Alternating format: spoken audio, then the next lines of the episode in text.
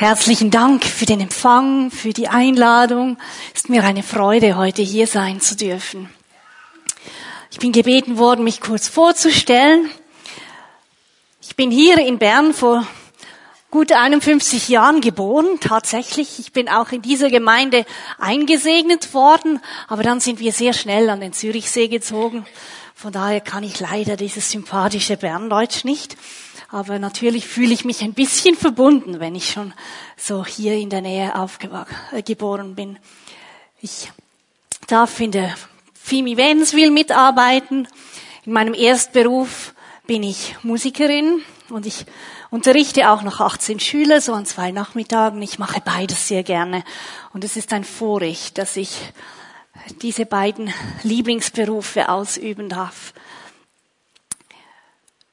Lass mich kurz noch beten, bevor wir einsteigen. Danke, Vater, willst du heute zu uns sprechen und danke, willst du durch deinen Geist etwas wachrufen in uns.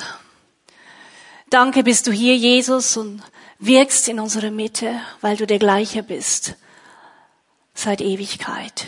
Und danke, kannst du all das noch wirken, wie du das gewirkt hat, als du selbst noch auf die Erde warst. Und noch Größeres kannst du tun. Du bist hier. Danke, ermutigst du uns heute, forderst du uns heute heraus. Und danke dürfen wir deine Werke sehen in unserem Leben. Amen. Glaubenskampf, das ist das Thema, das ich heute mitgebracht habe. Ich weiß nicht, was dieses Wort bei dir auslöst. Vielleicht irritiert dich dieser Titel ja sogar. Glauben sollte doch kein Kampf sein. Und schon gar nicht ein Krampf. Überhaupt tönt das Wort Kampf, das tönt so gar nicht nach christlichem Leben oder christlichen Werten.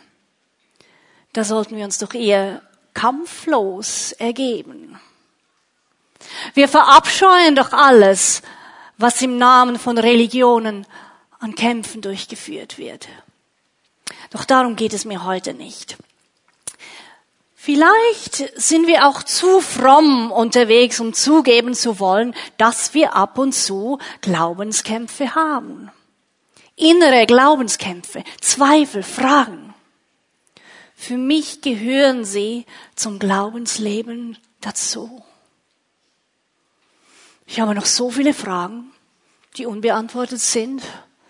Dinge, die sich mir nicht logisch aufschließen. Fragen, die ich eines Tages Jesus gerne stellen möchte. Und manchmal lässt der Vater im Himmel zu, dass wir irgendwie so einen Moment in der Luft hängen. Dass Antworten und Lösungen nicht so schnell kommen, wie wir uns das wünschen. Dennoch ist er der souveräne Herr, der den Überblick über alles behält. Es bleibt uns also nichts anderes übrig, als zu vertrauen. Glauben bleibt letztlich immer Glauben, nicht Wissen. Vertrauen. Manchmal blind Vertrauen, so wie im Nebel. Und manchmal liegt dieses innere Vertrauen im Widerstreit mit meiner Vernunft, mit meinem Bedürfnis nach Sicherheit, nach Beweisen. Das muss ich aushalten können. Doch auch um diese Form des Glaubenskampfes geht es mir nicht primär. Eines weiß ich für mich ganz gewiss. Seit ich mein Leben im Alter von sieben Jahren Jesus anvertraut habe, ich weiß, dass ich weiß, dass ich ein geliebtes Kind Gottes bin. Diese Überzeugung kann mir niemand rauben. Diese Überzeugung kam in den letzten 44 Jahren nie ins Wanken. Der Heilige Geist hat sie derart tief in mein Herz gepflanzt, dass nichts und niemand etwas daran ändern kann. Durch alle Stürme des Lebens blieb diese Gewissheit fest verankert.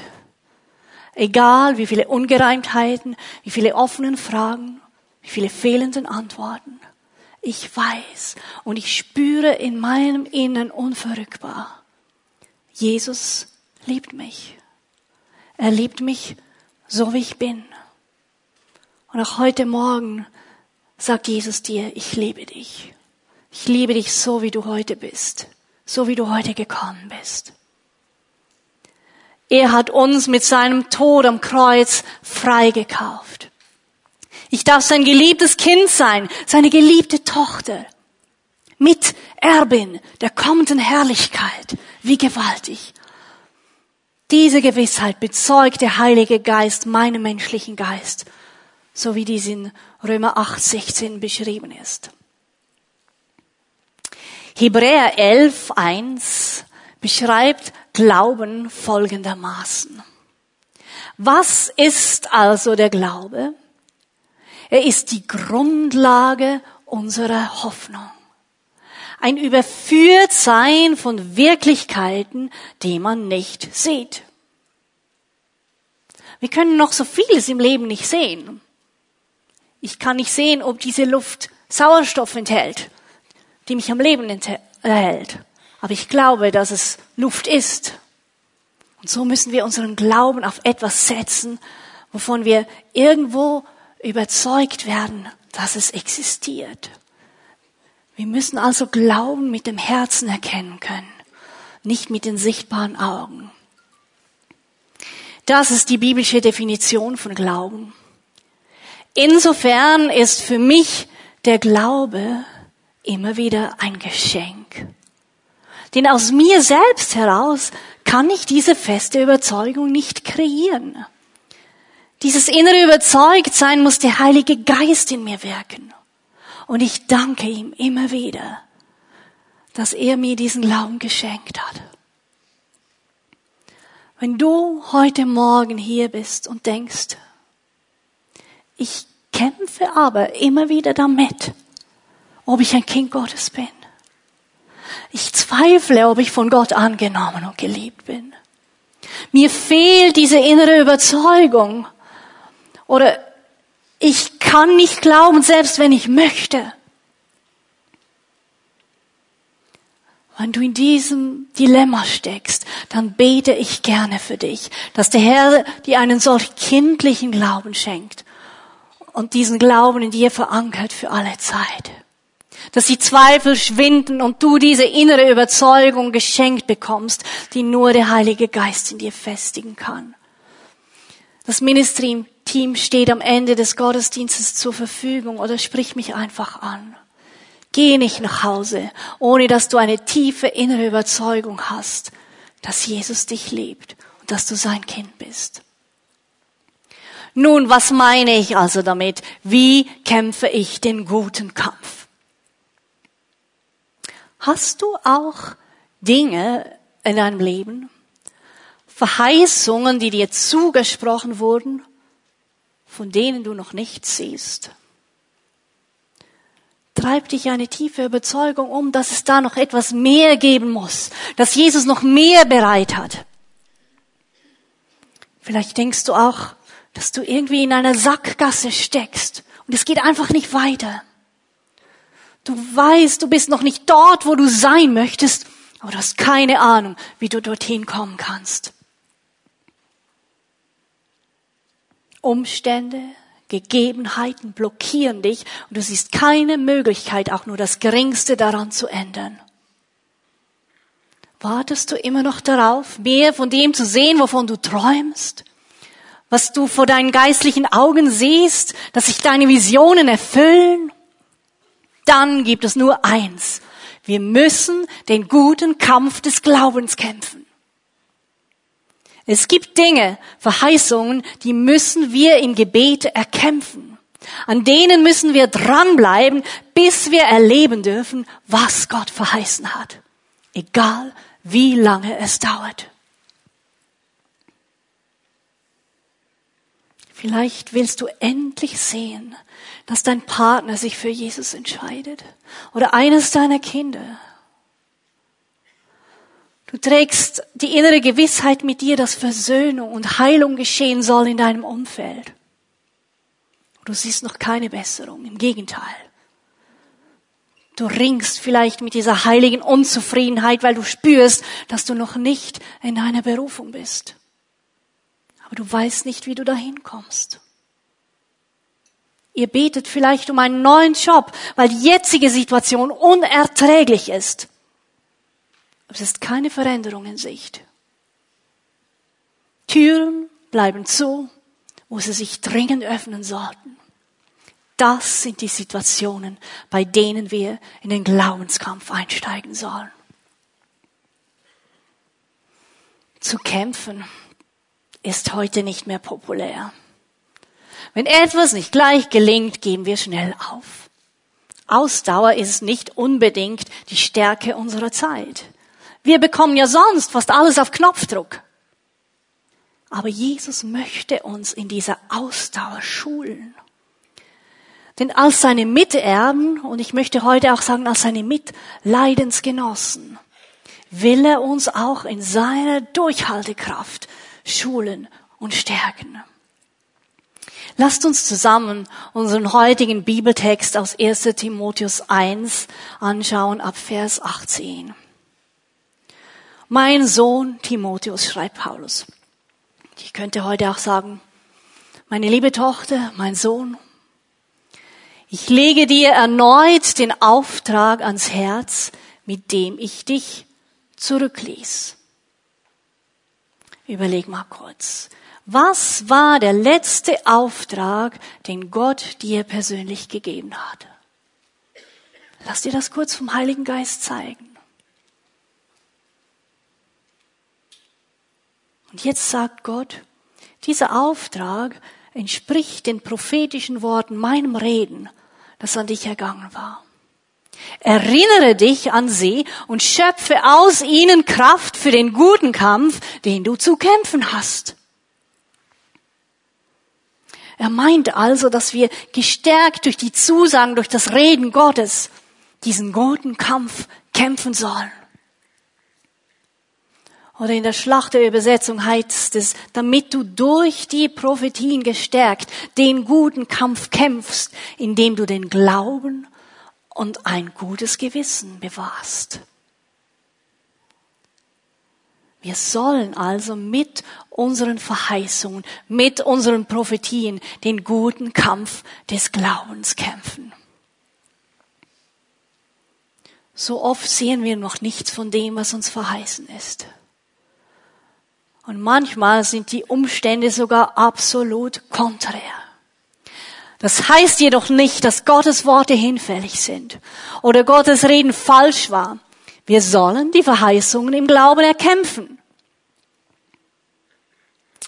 Als ein guter Vater weiß er, dass wir an unseren Herausforderungen wachsen.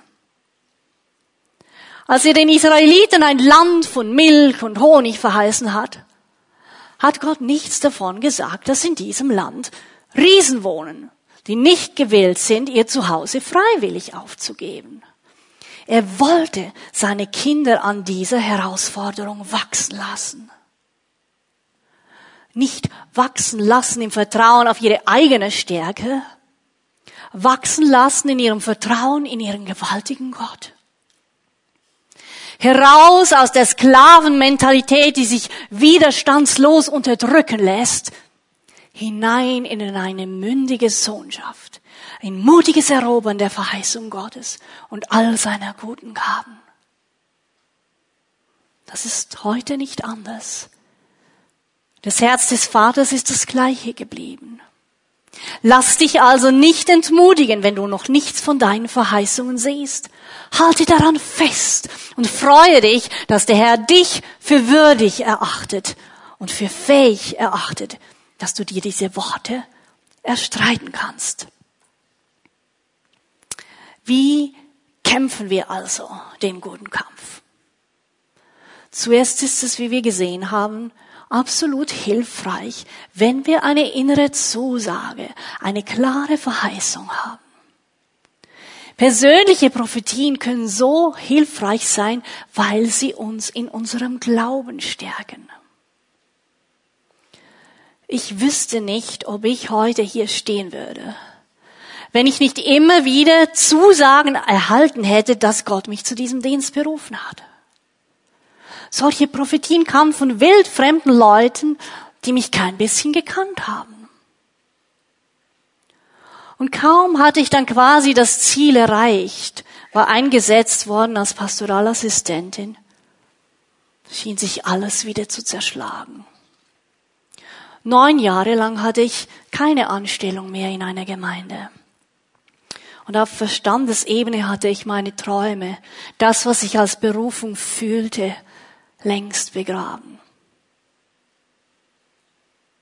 Ich hatte auch kaum mehr Kraft dafür zu beten. Doch dann kam wieder jemand, der in mein Leben hineingesprochen hat, dass der Herr mich als seine Dienerin brauchen möchte. Und dadurch wurde mein Glaube jeweils wieder angefacht und ich habe weitergekämpft im Gebet. Als sich dann unerwartet eine Türe öffnete, konnte ich es kaum glauben. Wie dumm von mir. Darum hatte ich ja gebetet all die Jahre. Und nun wollte ich fast Nein sagen weil ich im ersten Augenblick Angst hatte, ich wäre dem nicht gewachsen. Ich bin froh, hat Gott so klar gesprochen, dass ich trotz all meiner Bedenken den Mut hatte, wieder einzusteigen. Und die Bedenken war ja, waren ja nicht ganz unbegründet. Selbst beste Freunde haben hinterfragt und gesagt, willst du das wirklich machen? Willst du dich dem nochmals aussetzen? Aber Gottes Reden war so klar, dass ich meinen Glauben vertrauensvoll darauf setzen konnte. Es ist also äußerst hilfreich, wenn wir von Gott eine klare Sicht haben. Und wenn dir dies fehlt heute Morgen, bitte Gott, dass er dir Bestätigungen schenkt, dass er den Glauben wieder neu anfacht. Er macht dies so gerne. Er will ja, dass wir mit unseren persönlichen Verheißungen in den Glaubenskampf gehen wie nötig, dürfen wir Gott auch bitten, dass er uns korrigiert, falls wir uns etwas herbeiwünschen, was nicht seinem Willen entspricht. Wir müssen lernen, ungetrübt hinzuhören, was Gott uns sagen will. Wir haben in unserer Gemeinde, ich weiß nicht, ob ihr das hier auch habt, ein Prophetie-Team, das anbietet, gemeinsam auf den Herrn zu hören. Rede, Herr, ich höre, heißt dieses Angebot. Da habe ich doch schon tatsächlich erlebt, dass eine Frau aus einer anderen Gemeinde kam mit der Bitte, könnt ihr für mich hören und mir bestätigen, dass es richtig ist, dass ich meinen Ehemann verlasse und mit diesem Mann zusammenziehe, in den ich mich verliebt habe.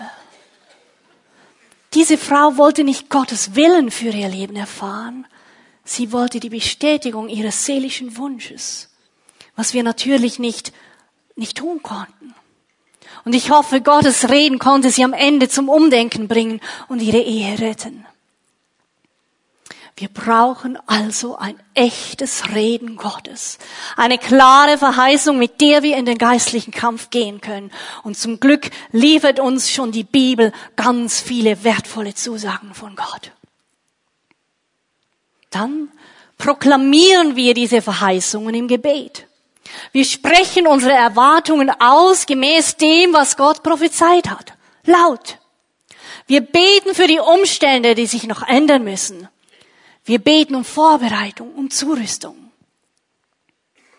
Und wir binden im geistlichen Raum, was das Verheißene noch aufhalten will. Und wir lösen im Himmel die Schätze frei, die Segnungen Gottes, damit, damit der Himmel reagieren kann auf unsere Gebete. Dazu sind wir berufen. Wie wird ein Mensch errettet? Der Himmel wartet, bis ein Kind Gottes für diesen Menschen zu beten beginnt. Dann beginnt der Geist Gottes in diesem Menschen zu wirken, ihn zu ziehen, zu bearbeiten. Der Vater im Himmel hat sich zur Zusammenarbeit mit uns entschieden. Und er möchte, dass wir unseren Part darin ernst nehmen. Er hat uns die Schlüssel gegeben. Der Weg zum Himmel ist frei. Jesus hat ihn durch sein Leiden und Sterben freigeschaufelt, frei gebrochen durch seine Auferstehung für uns. Was für ein großartiges Vorrecht. Also lernen wir dieses Vorrecht wahrzunehmen und mit den Verheißungen zu ringen. Binden und lösen. Diese Methode des vollmächtigen Betens lehrte Jesus an mehreren Stellen. Lasst uns die Begebenheit aus Lukas 13 anschauen, ab Vers 10. Ich lese euch. Er lehrte aber am Sabbat in einer Synagoge. Und siehe, da war eine Frau, die 18 Jahre einen Geist der Schwäche hatte. Und sie war zusammengekrümmt und völlig unfähig, sich aufzurichten. Als aber Jesus sie sah, rief er ihr zu und sprach zu ihr, Frau, Du bist gelöst von deiner Schwäche. Das könnte auch heißen, du bist gelöst von deiner Krankheit, von deinem Leiden. Und er legte ihr die Hände auf und sofort wurde sie gerade und verherrlichte Gott. Der Synagogenvorsteher aber, unwillig, dass Jesus am Sabbat heilte, begann und sprach zu der Volksmenge, Sechs Tage sind es, an denen man arbeiten soll. An diesen nun kommt und lasst euch heilen und nicht am Tag des Sabbats. Der Herr nun antwortete ihm und sprach, Heuchler. Bindet nicht jeder von euch am Sabbat seinen Ochsen oder Esel von der Krippe los und führt ihn hin und tränkt ihn. Diese aber, die eine Tochter Abrahams ist, die der Satan gebunden hat, siehe 18 Jahre lang, sollte sie nicht von ihren Fesseln gelöst werden am Tag des Sabbats. Binden und lösen sind zwei der mächtigsten Waffen des geistlichen Kampfes. Jesus spricht hier ganz offen davon, dass Satan diese Frau 18 Jahre lang gefangen hielt. Gebunden mit dieser Krankheit, die sie so sehr schwächte, dass sie ganz gekrümmelt war. Jesus löste die Fesseln, die diese Frau an die Krankheit gebunden hatte. Und sofort richtete sie sich wieder auf. Und die Last war weg. Die Schwäche verschwunden auf Jesu Wort, du bist gelöst von dieser Schwäche, mussten die geistlichen Mächte der Krankheit diese Frau augenblicklich freigeben. Sie mussten sich seinen Befehl beugen. Eines der merkwürdigsten Worte, die mir mal ein befreundeter Prophet in meiner damaligen Wüstenzeit, so nenne ich sie, zugesprochen hat, war folgendes. Er hat mir gesagt, vor allen Leuten, das war mehr als zehn Jahre her, ich sehe eine alte Frau in dir. Du bist keine alte Frau. Der Herr sagt dir, werde diese alte Frau los. Werde wieder ein junges Mädchen voller Leben und Freude im Heiligen Geist. Von außen mag das sehr seltsam geklungen haben, aber ich, ich wusste, wovon er sprach. In dieser Wüstenzeit ohne die spürbare Gegenwart Gottes fühlte ich in dieser Zeit kaum mehr Leben in mir. Ich war einfach immer nur müde und schwach und manchmal wie lebenssatt.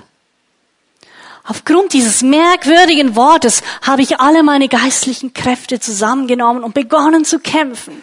Wenn da ein Geist ist, der mich schwächen will und mich lebensmüde macht, gebiete ich dir, dass du mich freigeben musst. Ich bin keine alte Frau. Auch wenn ich mich im Moment so fühle. Und ich werde nie mehr sagen, ich fühle mich uralt oder ich bin todmüde.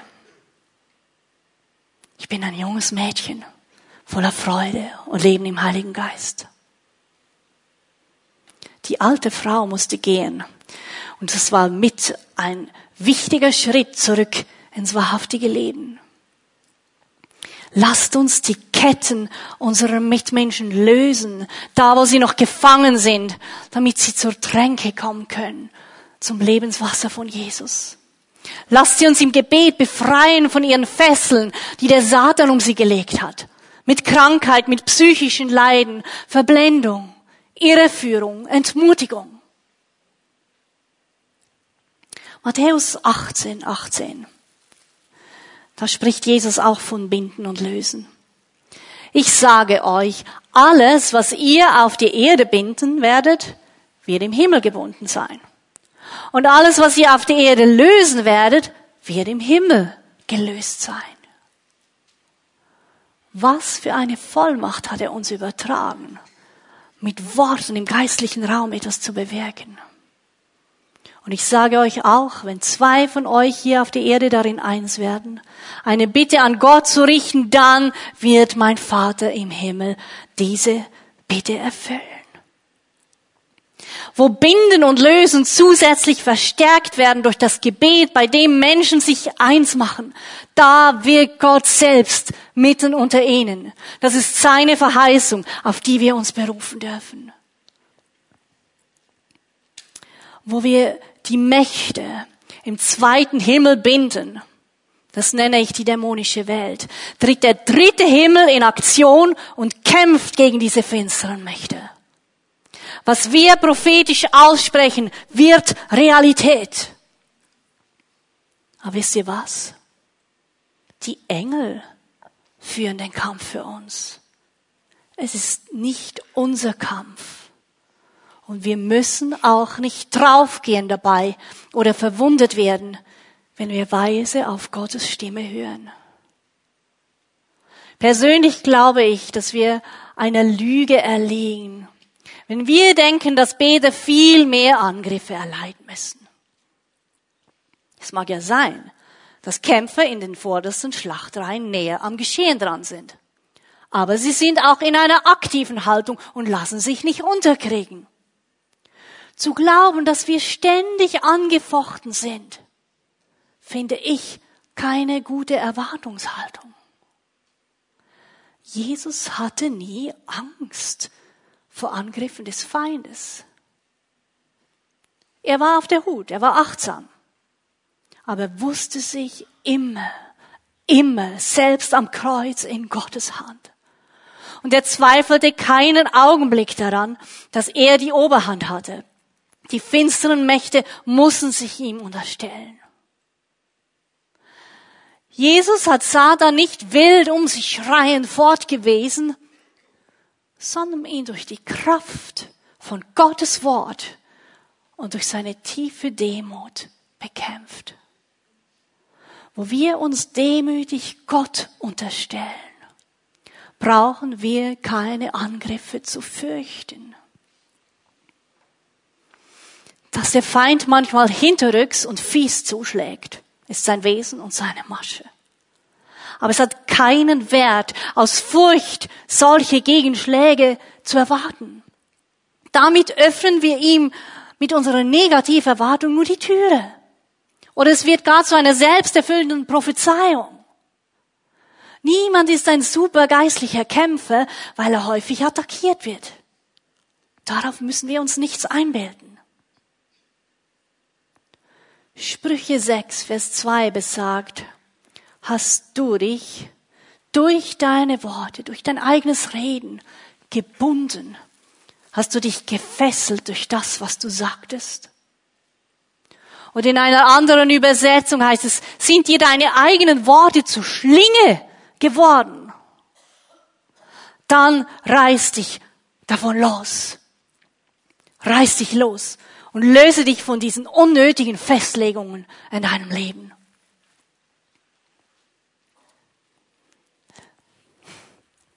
Wir können zwei Arten von Binden unterscheiden. Einerseits fesseln wir also die finsteren Mächte, so dass sie handlungsunfähig werden. Und wir schicken sie zu den Füßen Jesu oder bitten Gott, mit den Dämonen ins Gericht zu gehen. Woher nehme ich das? In Judas Brief lesen wir dazu folgendes, Vers 9. Da geht es darum, dass der Michael, der Erzengel Michael, mit dem Teufel gestritten hat um den Leichnam des Mose. Den haben sie ja nie gefunden. Der wurde dann von Michael in den Himmel entrückt. Das ist eine nicht biblische Quelle. Und darauf nimmt jetzt Judas Bezug. Und da sagt er, selbst der Erzengel Michael wagte nicht, den Teufel für seine Lästerung zu verurteilen, sondern sprach, der Herr strafe dich. Es zeigt, dass wir die finsteren Mächte dem Herrn überliefern sollen. Der Herr strafe dich. Und damit vereiteln wir die Pläne des Feindes. Wir nehmen den Feind gefangen, am besten noch bevor er Schaden anrichten kann. Lass mich ein Beispiel machen. Wir binden negative Worte, schlechtes Reden, Verleumdungen, damit sie sich nicht ausbreiten können. Oder im Namen Jesus sage ich, verbiete ich dir, Satan, weiterhin Uneinigkeit zu sehen. Du bist gebunden. Deshalb wirst du jetzt augenblicklich aufhören, weiterhin Streit zu entfachen. Das darfst du. An deinem Arbeitsort, in deiner Familie. Binden. Ich berufe mich auf unser Vorrecht zu binden und zu lösen. Auch Krankheitsmächte können wir verschnüren und einpacken und fortschicken und die geplagte Person von ihnen lösen. Hier muss ich in Klammer beifügen, weil ich das nicht ausführen kann. Natürlich sind nicht alle Krankheiten dämonischen Ursprungs. Manchmal sind wir einfach nicht so lieb mit unserem Körper und geben ihm nicht die nötigen Nährstoffe, die er braucht oder so. Aber es gibt Krankheiten, die sind dämonischen Ursprungs. Und diese können wir durch den Geist der Unterscheidung sehen und fortschicken. Wir können auch einen Geist der Armut gefangen nehmen und entmachten. Wenn das Geld immer wieder zwischen den Fingern zerrinnt. Und wir können die Segnungen Gottes über eine Familie freisetzen. Natürlich hilft es sehr, wenn die gebundene Person bekennen kann, wo sie den Lügen des Feindes mehr geglaubt hat als Jesus. Wenn wir dieses Eintrittsloch stopfen, wo der Feind hineinschlüpfen konnte, ist die Chance viel größer, dass wir nicht wieder in die Falle hineintappen bei nächstbester Gelegenheit.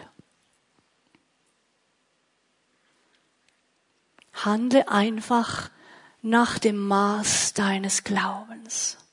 Aufgrund von dem, was du von Jesus hörst dann werden die finsteren Mächte Jesus in dir sehen. Und ihm, ihm gehorchen sie. Die zweite Form von Binden ist eine Art positives Anbinden. Nach dem Einfangen und Binden des Bösen ist es wichtig, die entstandene Lücke mit Positivem zu ersetzen. Mit einem Anbinden an Gott, an seine Verheißungen, an seine guten Gaben. Und diese Kraft wird freigesetzt, wenn wir Gottes Wort in eine Situation hineinsprechen. Ausgesprochene Worte sind überaus machtvoll. Sprüche 1821 heißt es, Tod und Leben stehen in der Macht dieser kleinen Zunge hier. Wir können mit dem, was wir aussprechen, Leben bringen oder wir können etwas totreden. Und wenn wir Positives aussprechen, schwächt dies den Feind und bricht mehr und mehr seinen Widerstand gegen die Ziele Gottes. Das eindrücklichste Beispiel dieses positiven Bindens gab Jesus in seinem geistlichen Kampf gegen den Teufel in der Wüste. Jesus bot dem Feind so lange Paroli mit Gottes Wort, mit seinem lebendigen Wort, bis der Feind aufgab. Bei dieser Gelegenheit hat er Satan nicht weggeschickt oder fortbefohlen. Er hat ihn konstant an Gottes Verheißungen erinnert und sich auf seine wahre Identität berufen, bis Satan beschämt abziehen musste. Dieses Ruhen in seinen Verheißungen dieses Ruhen in seiner Identität hat den Feind viel tiefer getroffen als ein simples Vorab. Nehmen wir unser Beispiel von, wir kämpfen gegen Uneinigkeit in einer Familie oder einer Gemeinschaft. Positives Anbinden bedeutet hier das Wiederanknüpfen an gute Verheißungen. Ihr kennt sicher alle diesen Vers, Psalm 133. Seht, wie gut und lieblich es ist, wenn Brüder und Schwestern in Einheit zusammen sind. Das sprechen wir in die Situation hinein. Wir sprechen Gottes Frieden, Gottes Einheit, Gottes Liebe, Gottes Wertschätzung hinein. Es ist so wichtig, nicht nur auszureißen, sondern wieder einzupflanzen, neu zu säen mit gutem Samen. Wann immer wir über etwas herziehen, was da und dort nicht gut war, was in der Vergangenheit schlecht war, säen wir etwas. Das mag ja sogar tatsächlich nicht gut gewesen sein aber mit unserem Zerreden, daran erinnern, schimpfen und ausrufen, säen wir noch lange keine bessere Saat. Im Gegenteil, das gleiche Unkraut sprießt dann einfach etwas später wieder nach. Wir sollten uns nicht nur hüten, lange über unzufriedene Dinge herzuziehen. Wir sollten unbedingt Positives hineinsehen, Gutes aussprechen, visionär vom Geist Gottes her sehen, was sich hier alles verändern kann und verändern wird. Als Jesus die Händler aus dem Tempel, aus dem sie eine Räuberhöhle gemacht haben, vertrieb, zitierte er Jesaja 56, Vers 7. In der Schrift steht, mein Haus soll ein Haus des Gebetes sein. Jesus hat mit diesem Wort den Tempel auf dem heiligen Berg wieder an seine ursprüngliche prophetische Bestimmung gebunden. Nämlich ein Haus des Gebets und des Lobpreises zu sein für alle Nationen. Und dieser geistliche Kampf dauert immer noch an.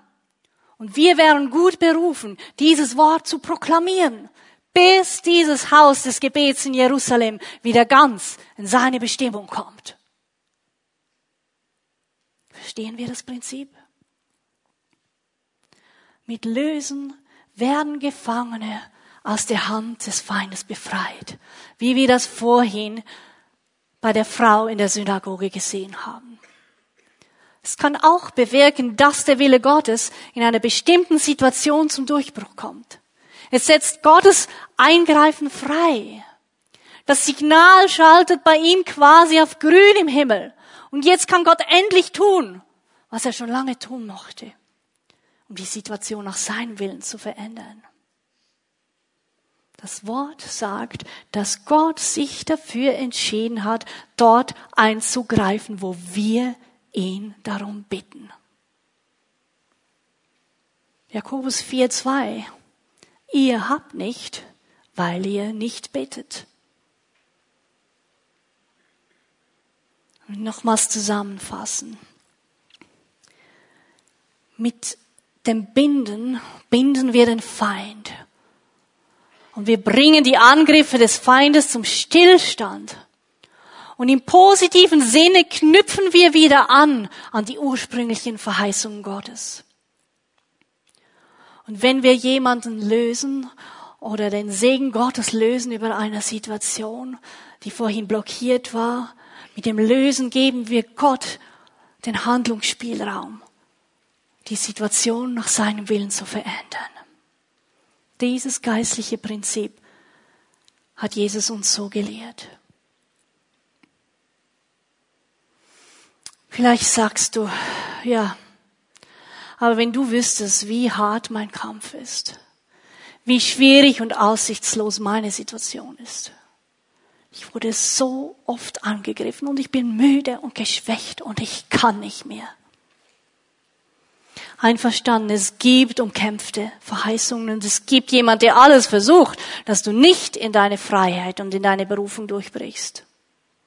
Aber bitte lass dich nicht davon beeindrucken und schon gar nicht ängstigen. Angst ist die Eintrittspforte für die finsteren Mächte. Ja, sie nähren sich buchstäblich von unserer Angst. Das gibt ihnen Aufwind, das bläht sie auf, dass sie viel stärker aussehen, als sie in Wirklichkeit sind. In vielen Prozessen hat mich der Herr gelehrt, dass ich den Kampf nicht selbst fechten muss. Ich darf sein Werkzeug sein im Gebet, sein Mund. Ich proklamiere Gottes Verheißung und so setzt mein aktivierter Glaube die Kämpfe im Himmel frei. Aber ich muss nicht selber kämpfen. Sonst hat es der Feind geschafft, mich unter ein falsches religiöses Joch zu spannen. Aber Jesu Joch ist leicht. Und die Freude am Herrn und das Wissen um den Sieg ist unsere Stärke, nicht wahr? Keine geistliche Situation ist zu schwer, um nicht darin dienen zu können. Davon bin ich überzeugt. Es braucht nur ein Glaube so klein wie ein Senfkorn. Und keine finstere Macht kann die Kraft in den Gläubigen unterdrücken von Jesus. Jesus lebt doch in dir. Jesus ist größer, Jesus ist stärker. Wir mögen uns manchmal geschwächt fühlen und geschwächt sein, aber Jesus in uns überwindet alles. Lass dir nicht einreden. Lass dir nicht einreden, dass du am Boden liegst und nicht mehr aufstehen kannst. Das wäre eine Lüge. Da wären wir in falschem Denken drin gefangen. Jesus ist der große Überwinder, der Siegesheld. Er kämpft für dich. Und in ihm dürfen wir Überwinder sein. Jesus hat uns diese ganz einfache Formel gegeben. Jakobus 4,7. Da schreibt Jakobus sein Zuhören, unterstellt euch Gott. Lasst Gott machen. Widersetzt euch dem Teufel, dann muss er von euch fliehen. Nichts fürchtet der Teufel mehr als wahre Demut und ein hingegebenes Herz. Unsere Unterordnung unter Gottes Absichten und Pläne sind der Schlüssel zu unserer Vollmacht. Das bedeutet aber auch, dass wir unsere eigenen Pläne sterben lassen müssen. Wo wir selber auf dem Thron sitzen wollen mit unseren Ideen und unseren Vorstellungen, da kann der Herr nicht für uns kämpfen. Da wird er es zulassen, dass wir zuerst Demut lernen. Aber dort, wo wir uns Gott unterstellen, wo wir ihm vertrauen, wo wir wissen, dass er für uns streitet, wo wir unser Denken, Handeln und Glauben dem Feind entgegensetzen, da wird er von uns fliehen. Da muss er von uns fliehen und von uns lassen. Genauso wie er Jesus nach der Versuchung in der Wüste in Ruhe gelassen hat. Kämpfe den guten Kampf nicht, indem du mit Fäusten wild um dich schlägst. Kämpfe, indem du den Herrn an seine Verheißungen erinnerst. Er wird den Himmel in Bewegung setzen und für dich kämpfen. Das ist seine Zusage an dich. Gestärkt durch Gottes Zusagen sollst du den guten Kampf kämpfen, indem du am Glauben festhältst und dir ein reines Gewissen bewahrst. Amen. Ich möchte das Team nach vorne bitten und auch das Gebetsteam nach vorne bitten. Wir wollen noch ins Gebet gehen zusammen.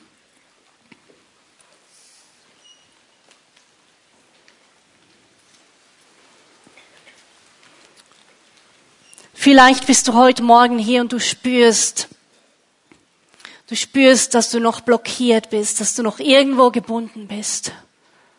Und Jesus möchte nicht, dass du mit dieser Gebundenheit den Raum verlässt. Und dich der Heilige Geist angesprochen hat, dann komm nach vorne und nimm, nimm ein befreiendes, ein lösendes Gebet in Anspruch. Vielleicht hast du auch Dinge in deinem Leben, Festlegungen, Lügen, die du geglaubt hast all die Jahre. Und du spürst, dass Jesus dir ein neues Denken schenken will. Es können so simple Sachen sein, wie dass ich jeweils gesagt habe, ah, ich bin todmüde. Ich sage das nicht mehr, weil ich weiß, dass Worte Kraft haben. Und vielleicht ist es gut, du erzählst dies einer Freundin oder einem Freund, der dir sagen kann, ach, sag es doch nicht mehr. Schon wieder nichts mehr im Portemonnaie Ende Monat. Sprich es nicht aus. Für uns reicht es nicht. Sprich es nicht aus. Vielleicht glaubst du der Lüge, dass Gott alle anderen berührt, nur dich nicht. Leg diese Lüge ab.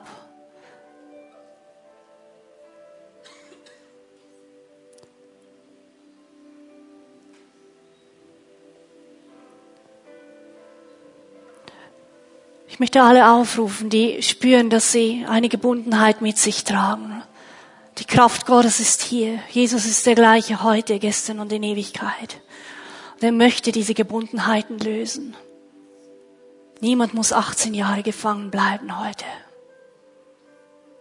Kommt und lasst uns in Einheit zusammenkommen, den Himmel bestürmen. Lasst uns unsere Vollmacht gebrauchen, dass Menschen befreit sind in ihrem Herzen, in ihrem Denken, in ihrem Fühlen heute Morgen. Danke, Jesus, dass wir dich bitten dürfen.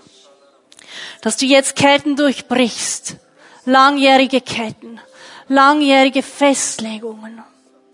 Dass du Lügen entlarvst im Namen Jesus. Und ich bitte dich insbesondere, dass du Menschen, die sehr geschwächt sind, heute befreist. Dass du mit deiner Auferstehungskraft in sie hineinkommst, in diesem Augenblick. Dass sie sich aufrichten dürfen. Dass gekrümmte Rücken sich aufrichten dürfen. Auch Krankheiten mit, mit, mit Verformungen im Rücken und in, im Skelett. Dass du durch deine Heilung sie löst von ihrem Leiden ihnen einen neuen Rücken, ein neues, neue Muskulatur, neues Skelett schenkst, Herr. Du vermagst sogar fehlende Glieder zu ersetzen, Herr Jesus. Kannst eine neue Kniescheibe geben, wenn sie fehlt. Du kannst Hirnregionen wieder zum Leben rufen, Vater. Durch die Kraft von Jesus.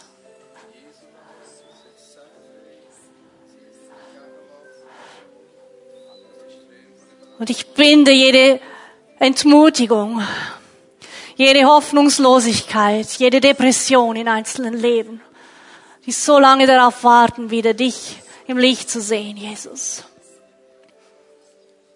Der Kraft von Jesus sollen diese Felsen gesprengt sein. Und dein Licht soll wieder durchdringen, deine Hoffnung soll sie wieder erfüllen, dein Glaube soll wachsen in ihnen, Jesus. Ersetze jede falsche Festlegung mit deiner Wahrheit. Mit deiner freimachenden Wahrheit, Jesus. Oh. Wecke Berufungen wieder auf. Entfache das Feuer der Leidenschaft dort, wo es verloren gegangen ist. Wecke alte Berufungen wieder auf, die verloren gingen. Und lass uns mit diesen Verheißungen wieder in den Glaubenskampf gehen. Stärke unsere müden Knie, unsere zitternden Hände im Gebet. Und lass uns mutig in diesen Glaubenskampf ziehen, Jesus. Wir wollen keine Ruhe geben im Himmel, bis wir sehen, dass unsere geliebten Mitmenschen errettet sind. Bis wir sehen, dass dein Heil durchbricht. Vergib uns, wo wir so lau waren im Gebet, wo wir so oft nicht mehr gebetet haben. Vater, wecke unseren Glauben. Wecke unseren Mut, die Verheißungen im Glauben durchzubeten. Danke, Vater. Wirke unter uns, Jesus.